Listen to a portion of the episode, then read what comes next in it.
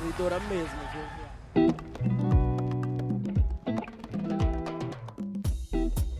Olá, eu sou Gil Melândia e vou substituir os meninos hoje.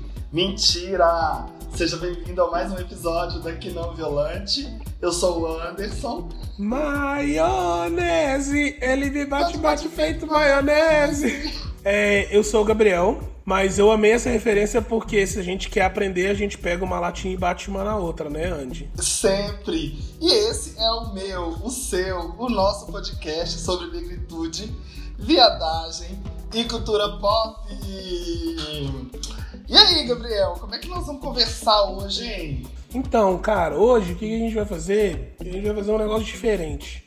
Mas é um negócio, se vocês que estão ouvindo a gente, estão ouvindo a gente desde o começo do Aqui Não Violante, já sabiam que esse momento ia chegar. A gente falou no começo do nosso podcast que a gente ia dar muita dica aqui nos nossos episódios e a gente também ia sortear cartinha pra gente ler. Sim! Então, chegou essa hora de todas as cartinhas que recebemos chegarem aqui e verem a luz do dia. Uhul! É isso mesmo, gente. A gente vai sortear a cartinha e tirar todas essas correspondências do armário e colocar todas elas no sol, meu amor. E aí, eu acho que como promessa é dívida e a dívida a gente paga rápido, a gente já vai ler a primeira que a gente sorteou, né, Gabriel? É isso aí, a gente já começa com a cara no sol já. Já. E aí a gente vai ler a cartinha e a gente vai falar dos arrobas, tá, gente? Porque assim, né? Hoje em dia, nome é algo irrelevante. Importa é arroba pra gente se encontrar por aí. Exatamente. Então a gente vai ler a primeira cartinha, que é da Cacau.firmino. Eu estou adorando ouvir. A forma que vocês refletem a questão da representatividade é acessível. O discurso foi fácil de compreender. Ao ouvir o segundo episódio, fiquei pensando sobre a questão das séries em que eram protagonizadas por núcleos familiares negros. Valeu pela representatividade, claro, mas sempre tinha um quê de comédia. Dá a entender que para serem representados e cair no gosto do povo, tinha que ser no estilo comédia ou crime. Até o núcleo familiar rico tinha que ser engraçado. Obrigada, Will Smith. Mas isso é problemático, né? É como se fosse tudo muito raso ou violento demais. E é por isso que eu adoro a forma como vocês estão elaborando essas temáticas. Muito sucesso para vocês. Primeiro eu queria agradecer, né, Cacau? Cacau arrasou, muito obrigado pela primeira cartinha, Cacau. Obrigado. E esse foi ótimo você ter dito isso, porque era uma percepção nossa. A gente trouxe no, nos episódios em que a gente falou das séries, mais especificamente dessas séries dos anos 90 e dos anos 2000. E foi delicioso rever isso e ver como que, de fato, né? essa representatividade é muito simbólica e pouco substancial, né? Porque ela não abarca todo mundo. E aí, assim, são séries do nosso coração, mas que elas hoje, a forma com que elas envelheceram faz a gente refletir sobre elas, né, Gabriel? Exatamente. Um outro ponto aí que a Cacau falou sobre a forma que a gente traz essas reflexões é muito do jeito que a gente aborda isso também, né, no nosso dia a dia.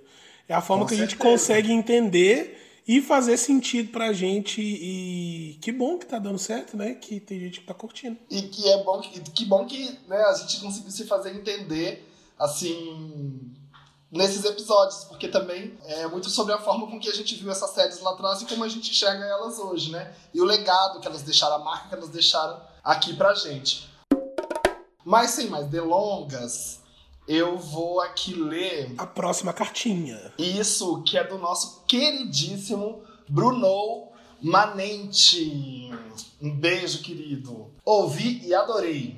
E aí vem aquele puxão de orelha. Queria citar o Michel de Gilmore Girls. É complicado, porque o ator aparecia na abertura com nome e tudo. Estava em quase todos os episódios. Tinha uma uma personalidade bem desenvolvida, mas ao mesmo tempo não tinha nenhuma história própria. Não tinha nenhum arco. Só no revival é citado que ele é gay, casado e está querendo adotar um filho. O ator mesmo deu uma entrevista falando que nem ele sabia desses detalhes da vida do Michel, porque a autora não conversou sobre isso. Então era um personagem negro e gay que se encaixa e ao mesmo tempo falha na questão da representatividade. Bruno, Seguinte, a gente jogou essa.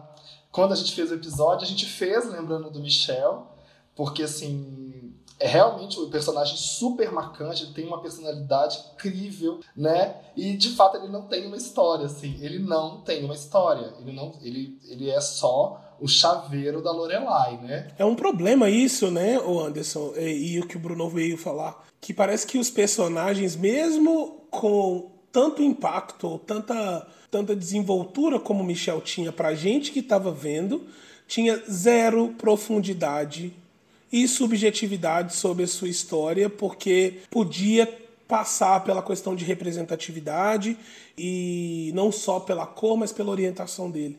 Né? Tudo era ainda muito raso, era muito o que era entregue para personagens gays, pretos nessas séries era o mínimo do mínimo. Exato. Toma isso aqui, mas não toma uma história por trás, não tem um contexto, porque a gente não quer saber do contexto dessas pessoas na vida real, porque a gente vai querer saber numa ficção. Exato. E isso vai conversar muito com algumas outras coisas que vamos debater agora mais na frente, porque eu entendo que talvez a produção de Gilmore Girls não quis se aprofundar também por uma questão de apelo pela faixa etária da, do público que ia assistir, na coisa do, entre muitas aspas, influenciar adolescentes a serem gays, como se isso fosse passível de ser influenciado, não fosse uma coisa inerente da pessoa, enfim.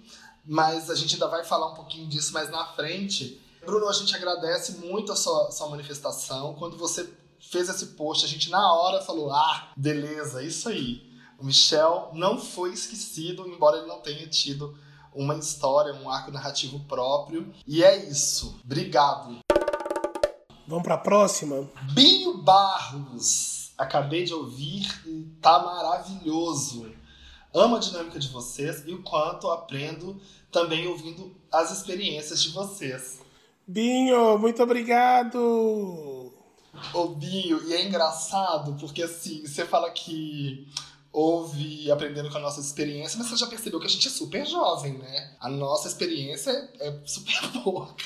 É super do que acabou de acontecer. Exato, assim, é a coisa que a gente viveu na semana passada que a gente conta aqui no, nesse episódio. Então, assim, hoje a gente tá contando o que aconteceu na semana passada. Você fica tranquilo, tá? Você tá em boas mãos. Isso aí. Muito obrigado. E o Binho é importante falar aqui, ele tem um podcast muito bom, que é o Trilingue Podcast, para quem quer aprender inglês de um jeito muito bacana e muito real e sem muitas pressões de como você vai ficar à vontade com a língua inglesa. E a gente vai colocar também ele aqui indicando para vocês. Sim, eu já ouvi, inclusive, o episódio que o Gabriel faz parte, né? Faz um, um collab lá com eles. E assim, já vou aqui começar a intensificar meu Duolingo, Binho, para eu ir aí também, tá?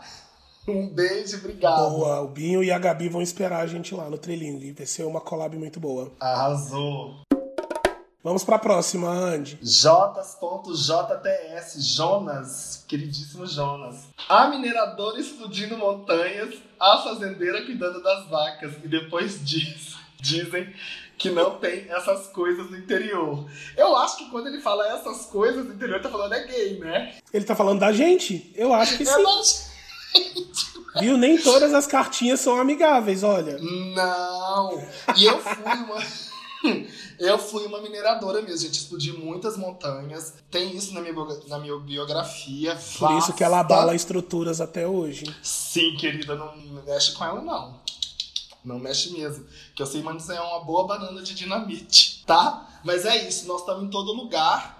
E inclusive na internet, nos streaming, né, não, Gabriel? É isso mesmo. E é muito engraçado esse comentário de Jonas, porque às vezes a gente precisa ficar reforçando, né? O que é óbvio. Sim. Que tem gay em todo lugar, sim. Em que o todo lugar. choque ainda, ou a pressão que as pessoas sentem de, no lugar que elas estão, não ter gays.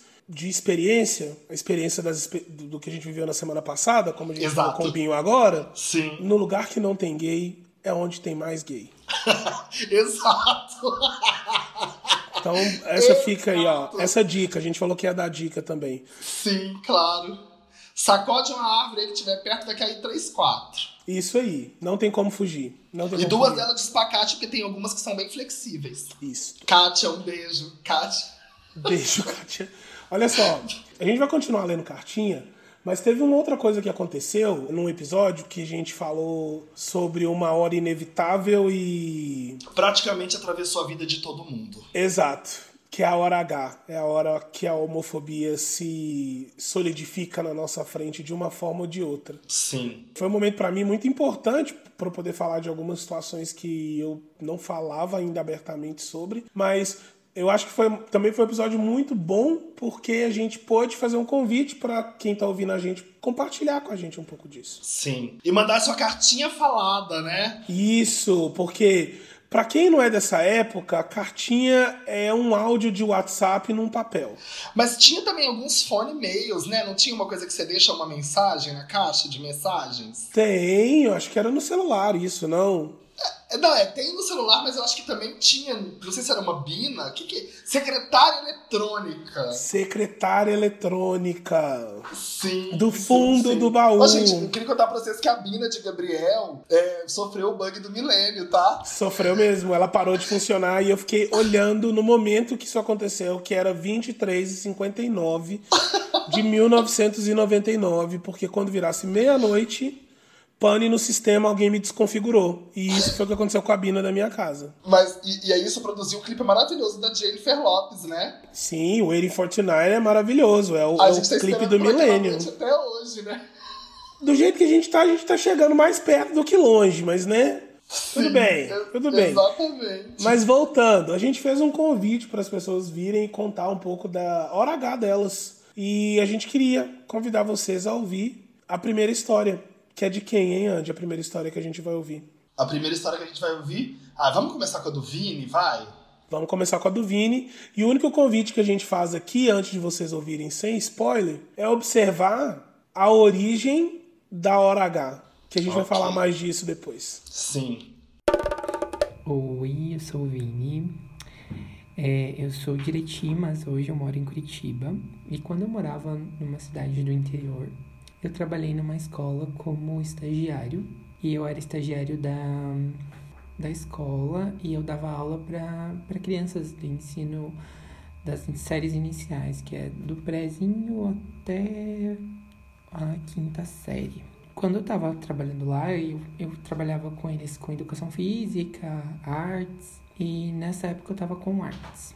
E quando eu comecei a dar aula, tinha temáticas de dança, de filme, de música, porque artes é um conjunto de várias coisas que a gente entende.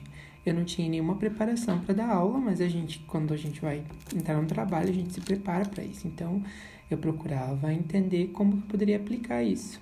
Eu dançava com os alunos, fazia coreografias, e em determinado momento, uma das, das mães, que depois eu fiquei, des- descobri que era uma professora da escola mesmo, é, não queria que eu trabalhasse mais com os, com os alunos por uma questão de poder incentivar ou de.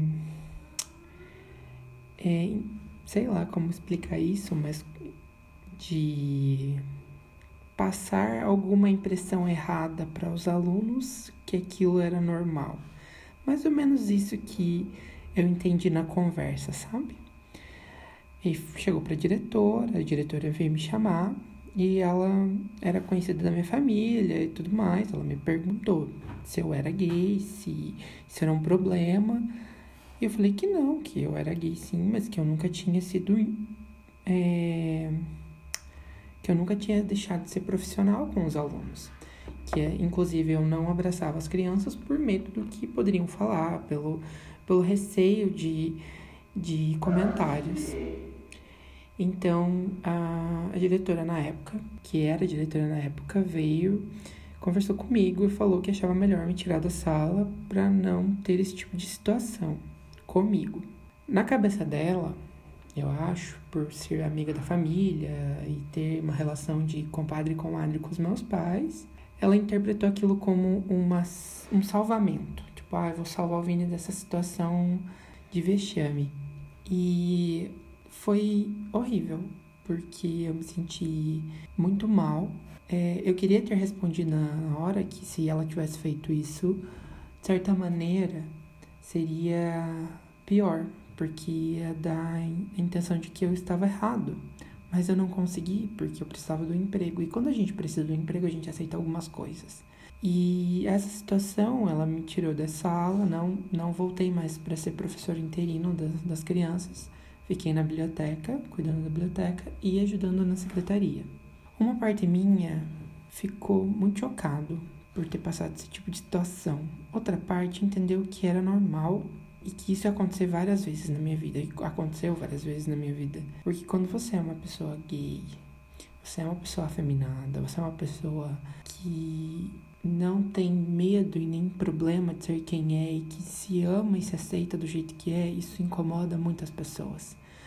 O fato é que muitas vezes a gente vai olhar para as pessoas e elas vão apontar dedos, mas se você não se importa, é doído nelas, como se você tivesse a obrigação de se sentir inferior o tempo todo.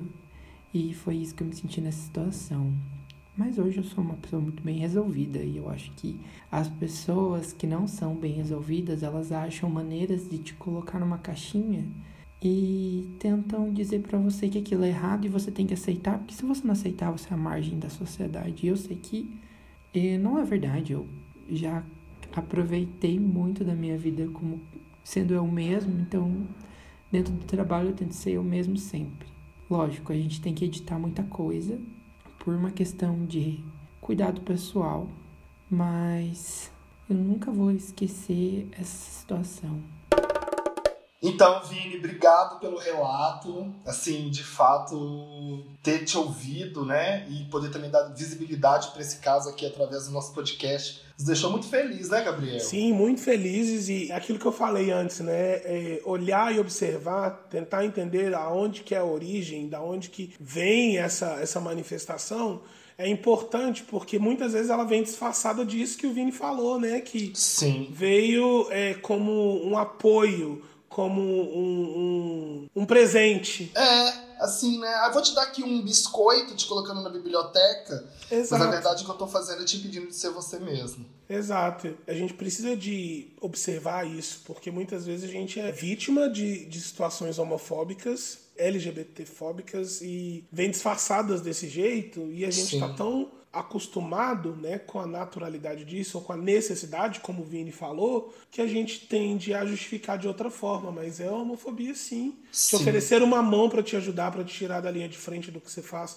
mas mantendo o seu emprego, é uma abordagem homofóbica sim. Claro. Então é importantíssimo ouvir uma história como a do Vini e eu também te agradeço por ter compartilhado com a gente. Sim, o Gabriel, e assim, até, até dando uma esticadinha nessa corda, no meio corporativo onde a gente né, foi cunhado aí, muitas vezes o homossexual assumido, declarado ou enfim, que se sente confortável em ser quem é, não pode, por exemplo, lidar diretamente com o cliente, né? A empresa coloca, às vezes a pessoa tem até um, uma, uma visão estratégica, mas muitas vezes a empresa acaba escondendo essas pessoas em trabalhos de back-office para que ela não coloque a cara no sol também perante os clientes dela. E eu acho que essa essa história do Vinícius conversa muito com isso, né? Conversa muito com, com essa coisa de esconder num trabalho de back-office. E assim, uma coisa que eu queria colocar é que às vezes o quanto a gente aqui no Brasil é, traz as coisas para um lugar muito.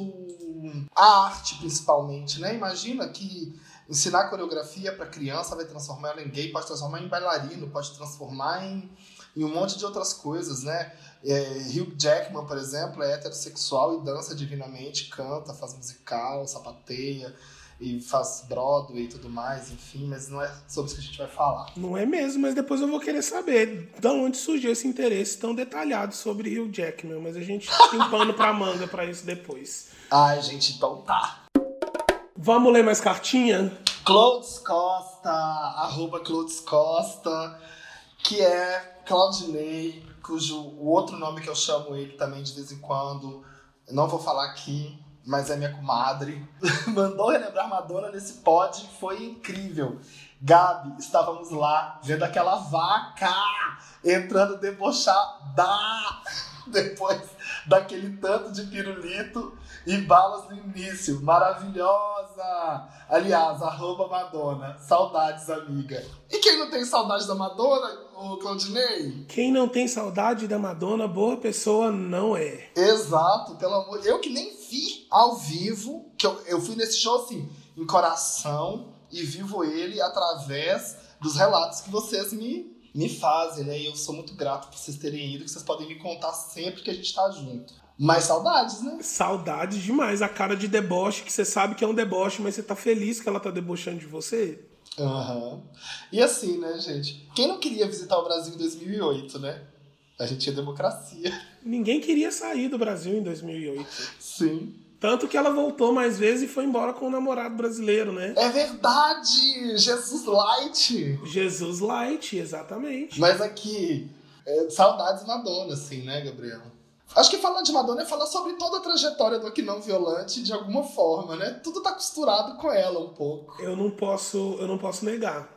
Não tem como. E, e, se você se aprofundar nisso, a gente vai ter que fazer uma temporada inteira só sobre Madonna, né? Não vou me, não vou me opor. Tá bom. Então a gente vai falar sobre isso.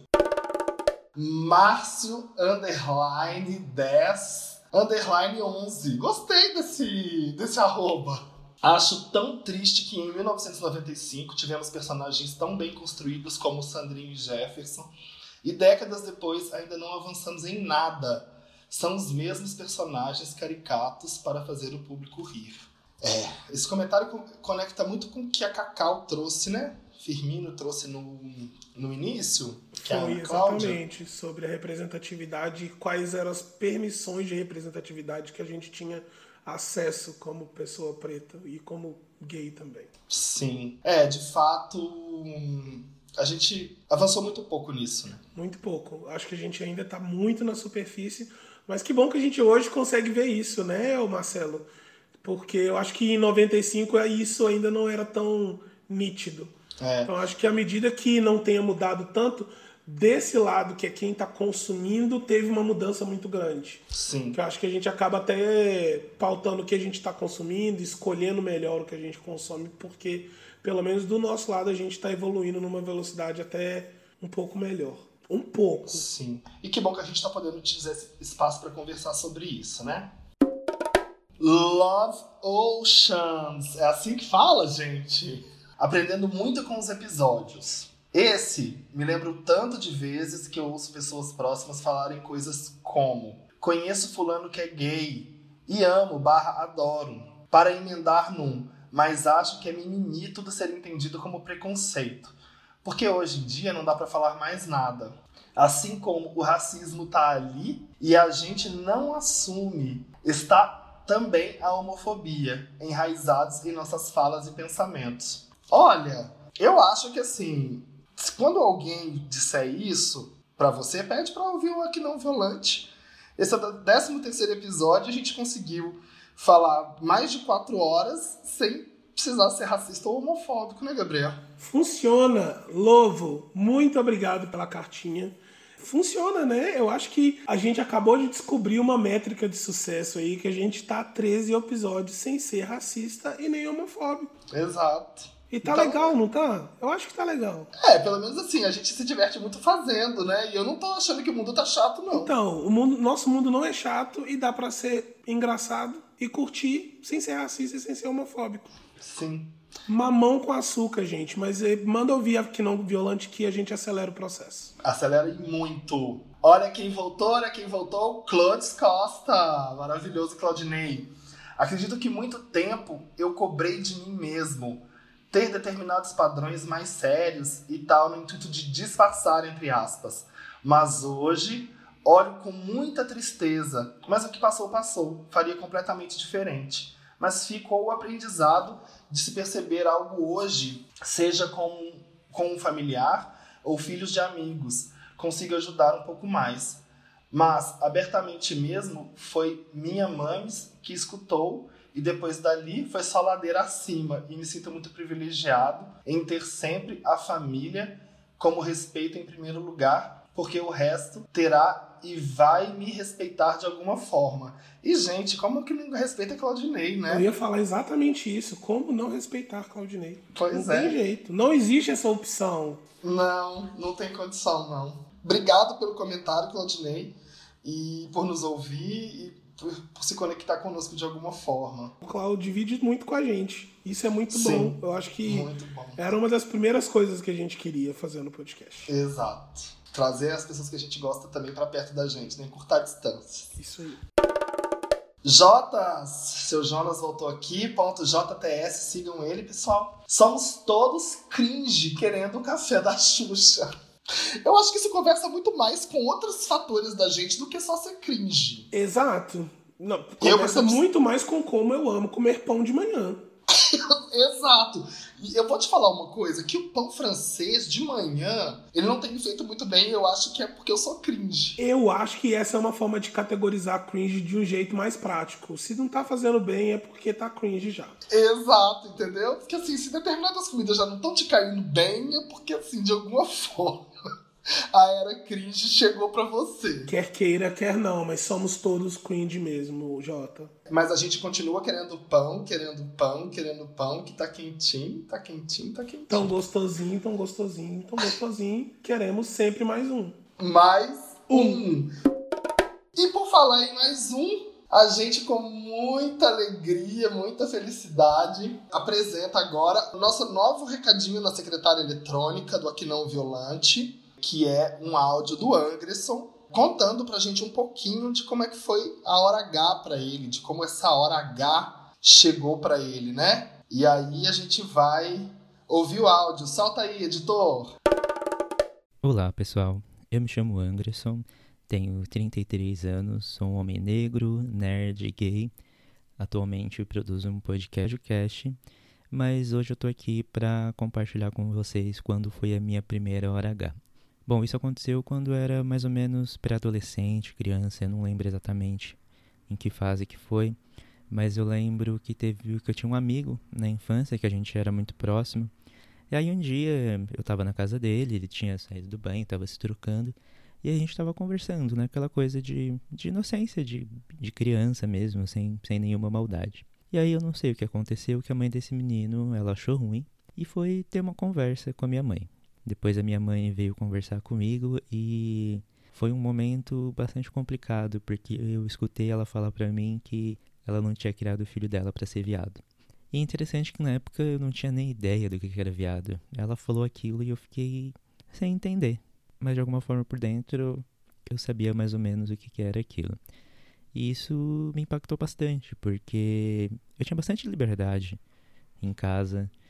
É, eu fazia coisas que na época eram tidas como coisa de viado, como por exemplo fazer apresentação de teatro na escola, se fantasiar de mulher nas apresentações de teatro, ou até mesmo dançar axé na apresentação da escola, junto com um monte de menina e eu sendo o único menino do grupo.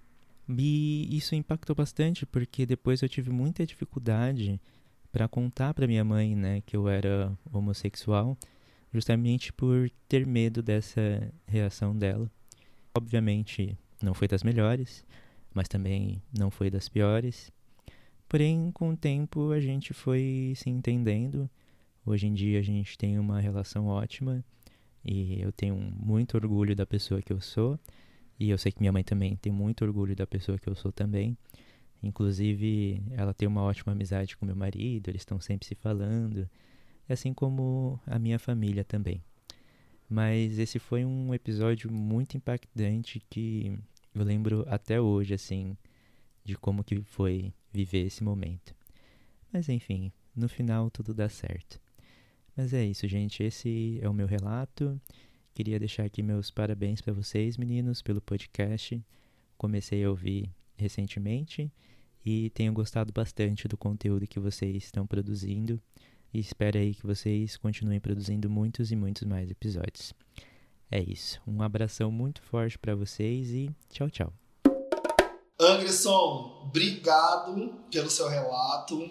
A gente já falou até, inclusive, de como que muitas vezes na infância a gente recebeu esses, essas horas Hs assim dentro de casa e dessas formas meio abruptas, que até assim, incomoda, tira a gente um pouco a liberdade, um pouco do acesso aos nossos pais, né, Gabriel? É, não, e, e o, o, o que me chamou muita atenção no relato da nossa secretária eletrônica, do Anderson, é como que uma construção transparente sobre qualquer coisa que deixava a criança muito livre foi facilmente desconstruída por uma abordagem violenta e preconceituosa de outra pessoa. De um adulto, né? né? De um adulto. Precisou só disso para toda uma construção que estava sendo feita numa família, num espaço onde que a criança se sentia confortável para ser quem ela é e se sentir confortável para descobrir quem ela é. Precisou de um adulto só para jogar tudo isso por terra. Isso é muito, isso é muito forte. É por isso que a gente não pode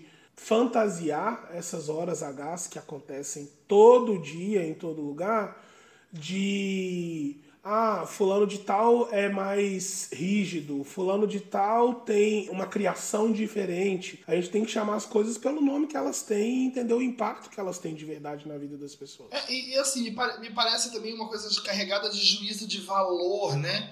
De uma coisa muito pré-concebida, pré-conceituada, né?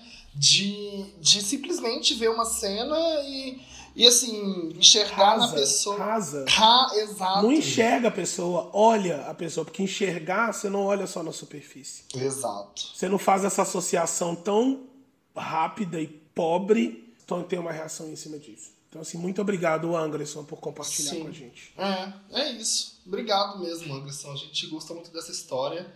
Ela conversa muito com a gente. E continue conversando com a gente, tá bom? O Anderson tem um podcast também, que agora eu esqueci o nome, mas eu já vou olhar aqui agora. Ele até fala na, na, falou na fala dele, mas eu quero repetir aqui. É o FágioCast? É esse mesmo. FágioCast. A gente vai colocar o arroba dele aí também. Exato, a gente vai colocar o, o arroba dele aqui, com certeza. Um beijo, Anderson. A gente tem mais cartinha? Eita, tem um sim. E aqui, o Praga e o Dengue acabaram de jogar pra cima e eu peguei aqui uma cartinha babadeira. Michelle Taus. Esse nome é chique, né? Michelle Taus. Adorei. Fui assistir agora, em caixa alta, adorei. O mesmo, mesmo o seriado, entre parênteses, totalmente digitalmente influenciada. E estou apenas abalada, em caixa super alta. Não posso dizer mais que isso. Ótima indicação, um coração. Michelle, Manhãs de Setembro, meu amor, foi o hit desse inverno, assim, é o que aqueceu o inverno, né? Exato. Quem recebeu indicação de Manhãs de Setembro, mesmo que não seja pelo Aqui Não Violante, estejam certos, vocês receberam um presente, não foi uma indicação. Exato, sim, exatamente. E Michelle tem um podcast também, olha que legal. A gente agora está imerso nesse universo, né? De podcasters. Só os podcasters online. É, a Michelle lançou um podcast esses dias chamado Quem Me Conhece Sabe, em que ela comenta fatos da semana. Bem Gossip Girl. Eu não conheço Michelle, então eu vou ter que ir lá, porque eu quero poder falar isso com propriedade. Arrasou. Mas é isso, Manhãs de Setembro salvou. Assim como o Torturado salvou o verão, né? O hit do verão era ler o Torturado. O hit do Exatamente. inverno, Manhãs de Setembro. E o hit da primavera, ouvia que não violar. não, isso é atemporal, gente. Escutem sempre. Sempre faz Sim. bem, qualquer hora faz bem. Carla Marques. Arroba Biel Felipe. Nossa!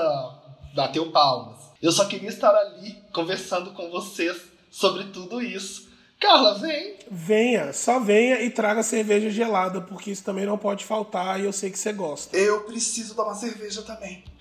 Saudades. Ai, eu gosto muito de tomar cerveja com companhias. É muito bom mesmo. Nossa, e aqui, gente, eu vou dizer assim: quando vocês estiverem tomando uma cerveja em casa e quiserem conversar com a gente, deixa aqui um comentário no Instagram. Né? Lá. tipo, Comenta sobre tudo que a gente gosta de ler, sim, a gente se diverte sim. e a gente gosta de dividir com todo mundo. Sim, com certeza. E qualquer dia desse a gente, a gente pensa em marcar um fervo. Ainda que seja pelo Zoom. Talvez faça sentido. Jotas, que é o Jonas, mandou mais dois. Um combo de Jonas. Um coquetel de Jonas. Eu já vou ler os dois, porque é da, da mesma pessoa, e a gente comenta os dois. Pode ser, Gabriel? Bora. Podíamos ser todos atletas incríveis se não fosse a pressão heteronormativa pelo futebol. E o último, viadas. É muita informação para ouvir em uma única vez. Eu amo, gente, eu amo. Primeiro por ser reconhecido como viada, né? Eu acho ótimo, porque daí, assim, a mensagem realmente chegou, né? E viadas com arroba, porque somos cibernéticas. Exato, muito. Assim, gente, não tem nada mais futurista do que aqui não violante. Ô, Jonas, deixa eu te falar uma coisa. Gente, vocês não viram a cara que o Gabriel fez pra mim aqui agora. Quando eu falei futurista, né? Ele ficou assim, aham, Kakura. Aqui, deixa eu te falar uma coisa. Jonas, eu acho que assim, a gente né, falou sobre isso no, no, no episódio que a gente falou sobre a questão dos esportes. E de verdade, a gente ainda não conseguiu assim, chegar numa conclusão, mas eu, a heteronormatividade, ela de fato. Não é só nos esportes, não, Jonas, ela atrapalha tudo. Ela atrapalha tudo. Heteronormatividade atrapalha no esporte, atrapalha no escritório, atrapalha no andar na rua, na padaria, atrapalha na hora de fazer sexo, não te deixa fazer amor, porque né? Heteronormatividade, enfim. É aquela coisa, é, não te deixa aproveitar nada. Heteronormatividade, não. Mas de fato, a gente podia estar tá aí, né? Numa Superligas aí, né? Maravilhoso tal. Mas eu tenho muita saudade, sabe do que também, gente? De encontrar com os amigos na pracinha e jogar um volão, sabe? Um volão afrontoso que você comemora na cara da gata na rede porque não tem fair play, porque o que importa é o close. Eu tenho saudade desses jogos. Cadê minhas amigas do volão? Me chama aí, gente. Page me girls. A única coisa que eu quero falar depois dessas cartas do, do Jonas, primeiro, muito obrigado mais uma vez por estar sempre mandando cartinha pra gente, Jô. Jô, tô íntimo já, né? Íntimo, claro! Né? Só quero dizer o seguinte, que essa última cartinha é um belo resumo que eu gostaria de usar em todas as biografias do Aquinão Violante. Viadas, é muita informação para ouvir em uma única vez. Jonas, considere roubada a sua cartinha. A é gente te deu crédito aqui, não venha atrás da gente depois. Não venha, uh -uh. não venha mesmo. E assim, eu vou dizer, Gabriel, que é muita informação para ouvir só porque a gente abriu a nossa caixinha, né? Nossa Pandora Box. Mas até que não é Pandora, não é Pandora, não, gente. A gente, a gente assim. A gente é assim, até bem moderado, né? Eu acho. Eu acho que. Eu acho que a gente talvez até tá dentro da caixinha ainda. Ah, gente, é, eu acho que a gente tá dentro da caixinha. Acho que dá pra dar uma escrachada. E aí eu fico pensando assim, esse é o 13 terceiro episódio, né? 13 terceiro episódio. É, nesse dia. 13 de agosto. Nessa sexta-feira 13. Eita, dois gatos pretos aqui fazendo esse programa. Já pensou? Que perigo! Eu acho que não tem hora melhor pra gente anunciar que. Esse é o nosso último episódio da primeira temporada do Aqui Não Violante. Ah, Gabriel. Eu sou a plateia, tá? Finge que eu sou a plateia. Ah. Sim, e vocês deveriam estar aqui vendo a cara do Anderson enquanto eu estou falando isso. Très, très désolé. Porque. Eu tô mais aí. essa ideia, essa ideia de vir aqui criar esse canal e esse, essa plataforma pra gente poder falar, eu, eu digo que ela não é nova, ela só tomou forma agora, mas ela existe pelo menos cinco anos. Uhum. Ou mais. Em alguma dessas Pandora Box em alguma ou dessas Pandoras, duas. ou em todas elas, mas isso surgiu de tudo isso que a gente troca, Sim. mesmo não estando sempre perto um do outro, Sim. mesmo nos encontrando nos locais mais improváveis. A gente um dia vai contar aqui das voltas que Anderson dava pelo Catete no Rio de Janeiro, enquanto eu estava passeando pelo Meyer. E o que a gente estava fazendo lá? É... Amiga, me encontra na Saspenha. Só os cariocas online. Gente! E a gente acha que não tinha melhor forma da gente finalizar essa primeira temporada dividindo com vocês o que as outras pessoas falaram do Aqui Não Violante Sim. com a gente, pra gente, e que com certeza motivaram todos os episódios que a gente produziu nessa primeira temporada. Sim, claro, e assim, é, é muito importante é, perceber que de alguma forma o que a gente disse fez sentido ou até despertou algo na cabeça de alguém que ainda não tinha pensado sobre nada disso, né, Gabriel? Exatamente. E que bom que deu certo. Já já, bem já já, e é um já já de verdade. Logo menos. Logo menos, aqui no Violante vai estar de volta. E aí, Gabriel, fica aquela, assim, aquela pergunta assim clássica que a gente sempre faz no início do episódio, mas agora eu quero te fazer. E aí, preparado? Com certeza não, mas a gente vai embora desse jeito mesmo. A gente vai embora assim mesmo. E é na próxima temporada então que a gente se vê, né, Gabriel? É isso aí, aqui no Violante. Um beijo para todo mundo, obrigado. Aqui não, Violante. Tchau, tchau. Beijo, tchau, tchau.